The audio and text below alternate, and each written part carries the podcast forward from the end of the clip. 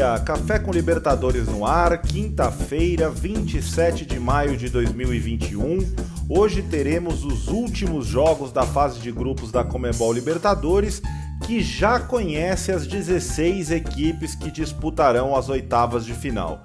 Hoje teremos aí a definição do grupo do Flamengo, quem será primeiro, quem será segundo. Temos ainda algumas definições em relação à Comebol Sul-Americana, mas os 16 times que seguem rumo à glória eterna, a gente já sabe e repassa para vocês ficarem por dentro de tudo. Aliás, que oitavas de final promete a Comebol Libertadores 2021? Muitos times ganhadores de Copas continentais enfim, vamos lá. Pote 1. Palmeiras, Internacional, Barcelona, Fluminense, Racing, Argentino Júnior e Atlético Mineiro. Esses já garantidos. Pote 1, quer dizer, foram primeiro lugar de seus grupos. No pote 2, Defensa e Justiça, Olímpia, Boca Juniors, River Plate, São Paulo, Universidade Católica e Cerro Portenho. Esses já garantidos no pote 2. O que falta? Definir quem vai para o pote 1 entre Flamengo e Vélez Sarsfield e, obviamente, para o pote 2.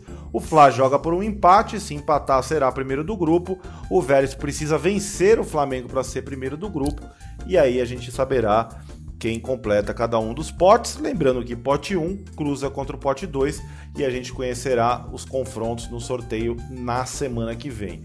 Temos também praticamente tudo definido em relação à Comebol Sudamericana, né? Para você que não sabe, o terceiro lugar da fase de grupos da Comebol Libertadores ganha um lugar nas oitavas de final da Comebol Sudamericana. Falta definir no grupo A se Independiente del Valle ou Universitário. Os dois têm quatro pontos. E no grupo do Flamengo, falta definir se LDU de Quito ou União La Calera. Tá muito mais para LDU, teria que tirar aí um, um, um saldo de gols grande, o União Lacaleira, e aí os outros já estão definidos também. Então, do grupo B, por exemplo, do Internacional, que a gente vai falar daqui a pouco, conquistou a vaga, vai o Deportivo Tátira.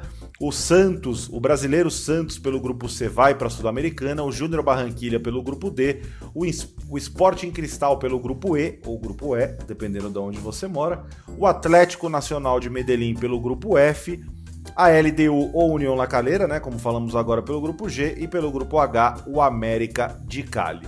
Vamos repassar então, vamos repassar os resultados desta quarta-feira. O Olímpia fez 6 a 2 no Deportivo Tátira e conquistou de forma heróica o seu lugar nas oitavas de final. O Inter empatou 0 a 0 com o Always Ready. Grande atuação do goleiro da, do, do, adversário do Inter, do Always Ready. O Boca Juniors venceu o The Strongest 3 a 0 garantiu a vaga. O Barcelona venceu o Santos por 3 a 1 e conquistou o primeiro lugar do grupo, né, deixando o Boca no pote 2. O Nacional do Uruguai venceu o Argentino Júnior por 2 a 0 não foi suficiente para conquistar nenhuma vaga, acabou eliminado de tudo. E a Universidade Católica venceu o Atlético Nacional de Medellín por 2 a 0 e volta após 10 anos às oitavas de final a equipe chilena. Nesta quinta-feira, o complemento né, da, da, da, da, fase de grupos, né, dessa última rodada da fase de grupos, teremos Flamengo e Vélez Sarsfield. Né, esse jogo você acompanha no Facebook Watch e no Fox Sports. Também por esse grupo, a LDU recebe o União La Calera, né? Esse jogo que vai definir aí a vaga do grupo para as oitavas de final da Comebol Sul-Americana. A gente já falou aqui, né? Muito mais para a LDU. Esse jogo com transmissão do, do Facebook Watch. Esses dois jogos às 21 horas. O grupo do Palmeiras joga mais cedo, às 19 horas. O Palmeiras recebe o Universitário com transmissão do Facebook Watch e do Fox Sports. E o Defensa e Justiça recebe o Independente Del Vale, 7 horas também, transmissão do Facebook Watch. São esses então os jogos que vão terminar, que vão encerrar a fase de grupos da Comebol Libertadores. Falando desta quinta-feira, o Internacional no Beira-Rio ficou no 0 a 0 com o Always Ready, como eu falei, grande atuação do goleiro da equipe boliviana. O Inter conquistou a vaga no primeiro lugar, né, garantido no pote 1, e o Olímpia com o grande resultado que obteve foi o segundo colocado, aliás, o Paraguai colocando suas duas grandes equipes, né, Olímpia e Cerro Portenho, nas oitavas de final. Já o Santos, que tinha, que tinha chances né, de, de conquistar a vaga, embora difícil, né, é, é, é fosse difícil a missão do Peixe, acabou perdendo para o Barcelona de Guayaquil por 3 a 1 O gol do Santos foi marcado pelo Caio Jorge. O Santos disputará a Comebol Sul-Americana ao lado do Grêmio, ao lado do Red Bull Bragantino, enfim.